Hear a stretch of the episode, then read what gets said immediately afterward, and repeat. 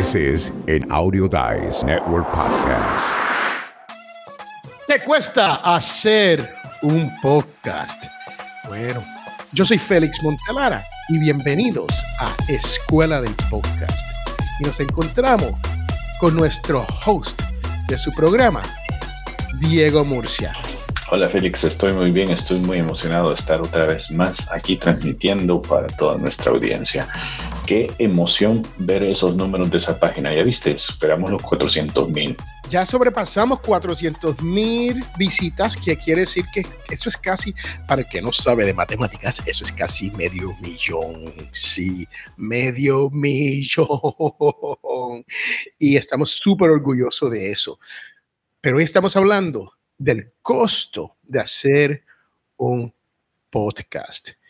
Y esto es un tema que usted tiene que decidir qué tipo de podcast usted quiere crear antes de comenzar un podcast. ¿Y por qué digo esto? Porque la realidad es que si usted quiere hacer un podcast como este de Diego y yo, pues entonces el research no es mucho, porque nosotros tenemos experiencia y nos economizamos el tiempo de buscar estadísticas, de hacer todo esto y, ver qué está pasando en el mercado y todo lo que se tiene que ver con este podcast. Ahora, si nosotros fuésemos a crear un podcast donde estamos hablando de un tema que sí tenemos pasión, pero no lo conocemos bien apegado, entonces, a veces, si es un podcast, vamos a decir, de historia, pues alguien tiene que buscar qué hay detrás de esa historia, cómo esto vino al mundo, por qué ocurrió. O sea, las 5 W, why, when, how, how, how es W, pero es una de las 5 W. Right? So, ¿qué cuesta un podcast? Y créame que eso tiene, eso puede variar. Usted puede hacer un podcast in-house, o sea, dentro de su closet, en su casa, usted solo. ¿Y qué cuesta eso? Su tiempo más, y, créame que su tiempo es, hay que evaluarlo, ¿no? Porque hay veces editar un programa se tarda mucho más que, que lo que uno se cree. El crear un guion se tarda mucho más de lo que uno se cree. El poder buscar afiches o audios o algo para su podcast. Si usted tiene un podcast de noticia, eso se puede tardar cuando uno tiene un podcast hay varias partes, es como una vértebra, ¿no? Hay varias partes involucradas y eso eh, requiere de varios trabajos, varios procesos. Por ejemplo, antes, como ya lo estabas explicando, de en realidad uno sentarse ante el micrófono, viene una investigación de qué es el tema de lo que vamos a hablar y qué tipo de cosas vamos a apuntar durante esa conversación. Esto, en, el sentido en que lo estabas explicando con nosotros, a veces no es tan necesario de parte nuestra, ¿no? Porque sabemos los temas de los que vamos a hablar, estamos bastante empapados de eso. Entonces, nos quita muy poco tiempo en realidad poder sentarnos y decidir cuál es el tema que vamos a hablar. Pero, pero si ustedes están para un nicho muy específico donde se necesita especialización en un tema que no todo mundo maneja, entonces ahí sí hay que hacer una investigación. Esas investigaciones cuestan tiempo y cuestan dinero. Por ejemplo, si yo estuviera hablando acerca de, por así decirlo, un tema al aire, la monkeypox, eh, la viruela del mono. Yo no soy experto en eso, pero quiero hacer un tema relacionado con eso.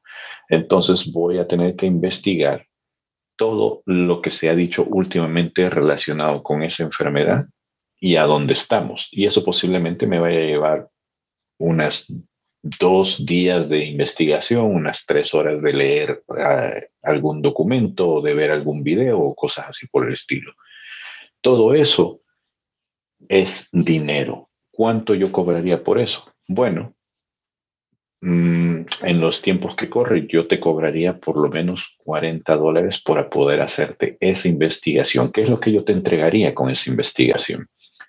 Te entregaría sugerencias de temas y un titular o varios titulares y te entregaría un listado de los tópicos que parecen interesantes que la gente está buscando para poder presentarlos al frente del micrófono. Eso es lo que yo cobraría pre-grabación.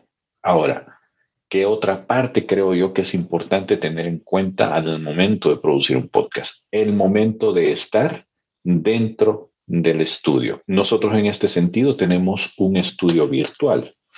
No sé em, si hablamos de anualidades o de mensualidades. Por ejemplo, nosotros ahora que utilizamos este sistema de Stranger, de cuánto es lo que, lo que pagamos, pero más o menos un promedio de si la gente quisiera meterse a grabar como nosotros lo hacemos a través de Stranger, ¿cuánto sería ese trabajo? Eh, lo que costaría eso, Félix.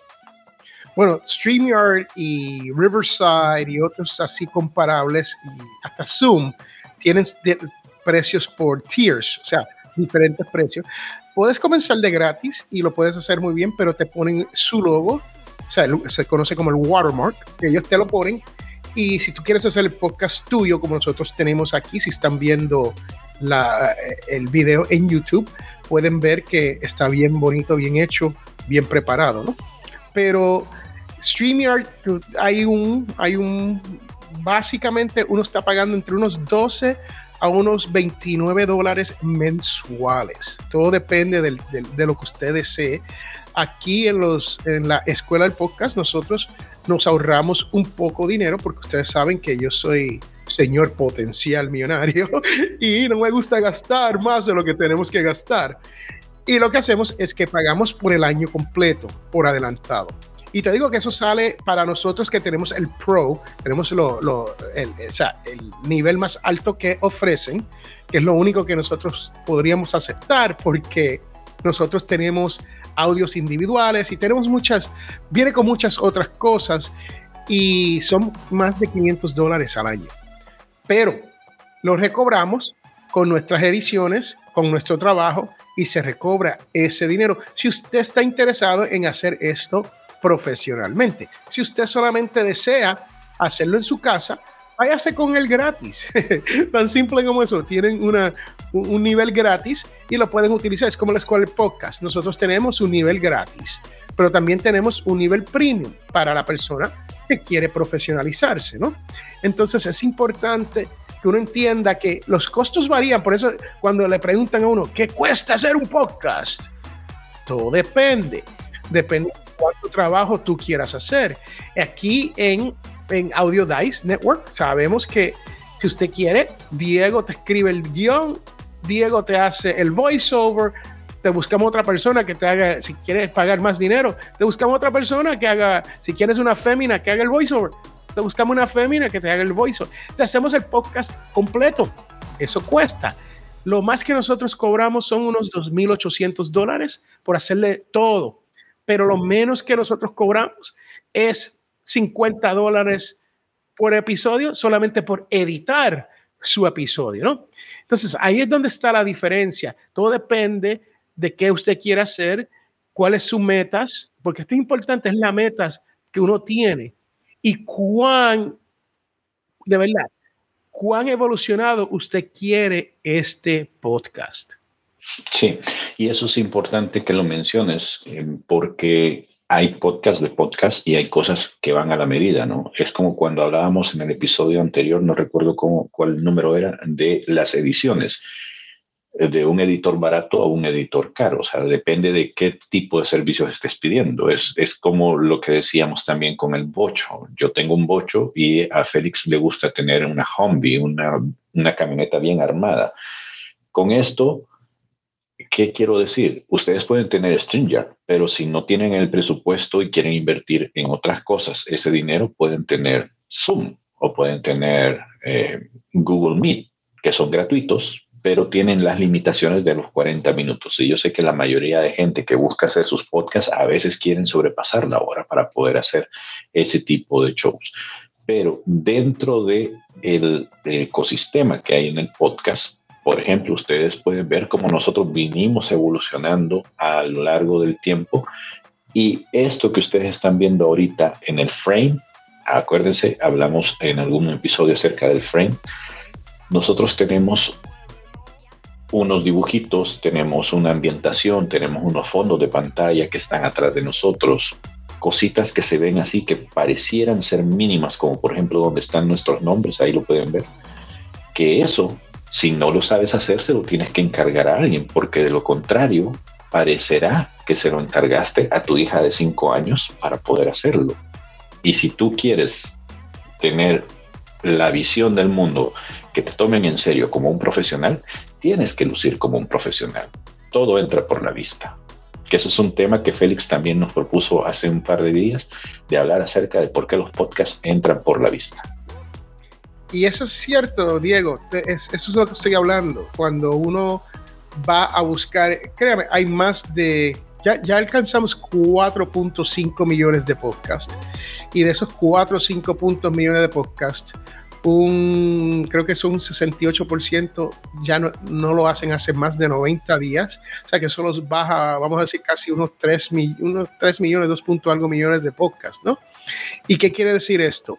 Que todavía hay muchos podcasts. Y uno tiene que hacer un afiche que atraiga a la persona, que diga, wow. O sea, estamos hablando de la escuela del podcast y hay una lámina de el Amazon ¿De, qué nos sirve eso?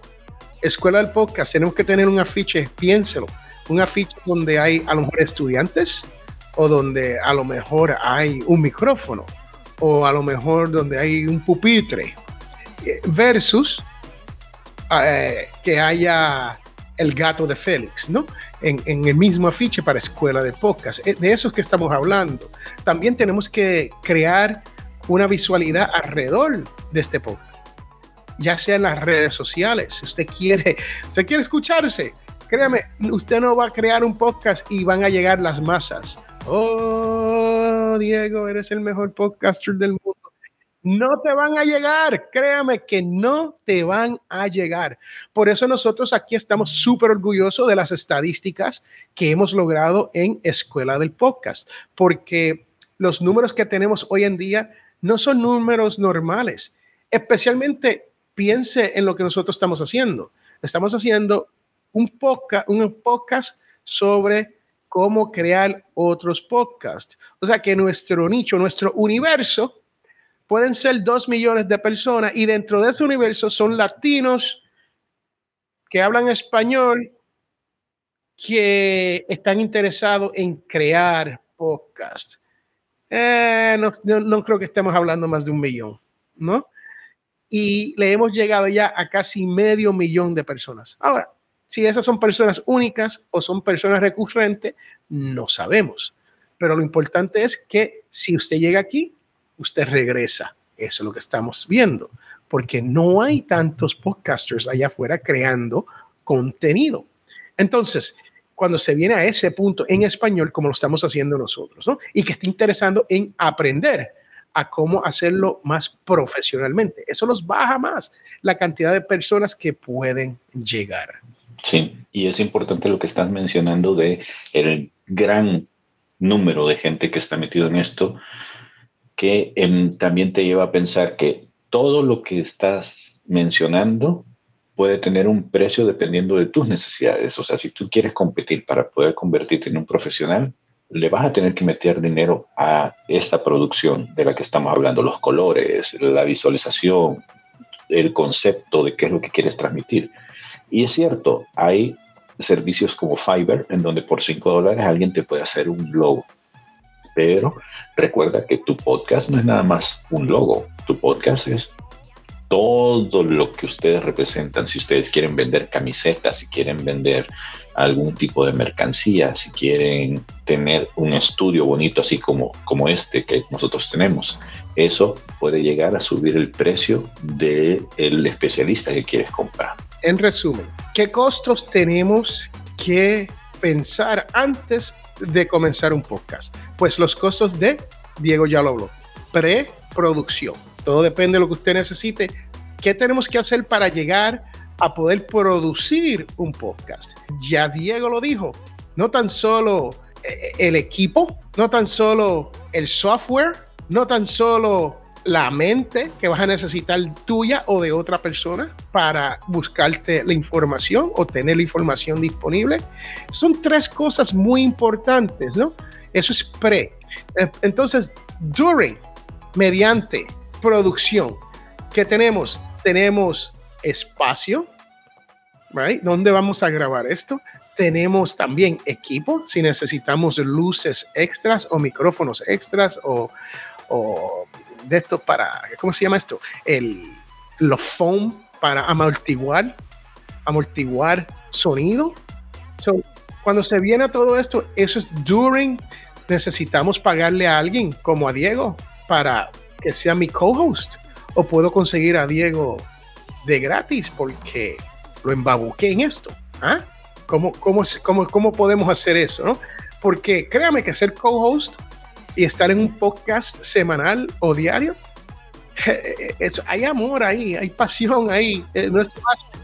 No es fácil hacer todo esto todo el tiempo y estar ahí consistentemente. Y tercero y por último, post production. Lo que se conoce como post production. Diego, cuéntame sobre post production y con eso, mira, nos vamos.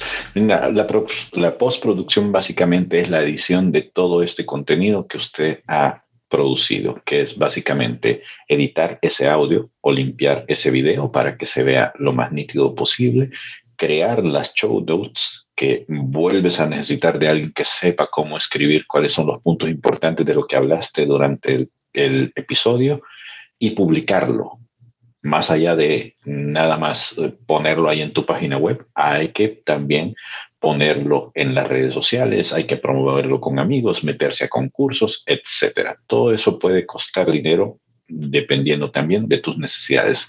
¿Cuánto cobramos nosotros por poder limpiar un audio?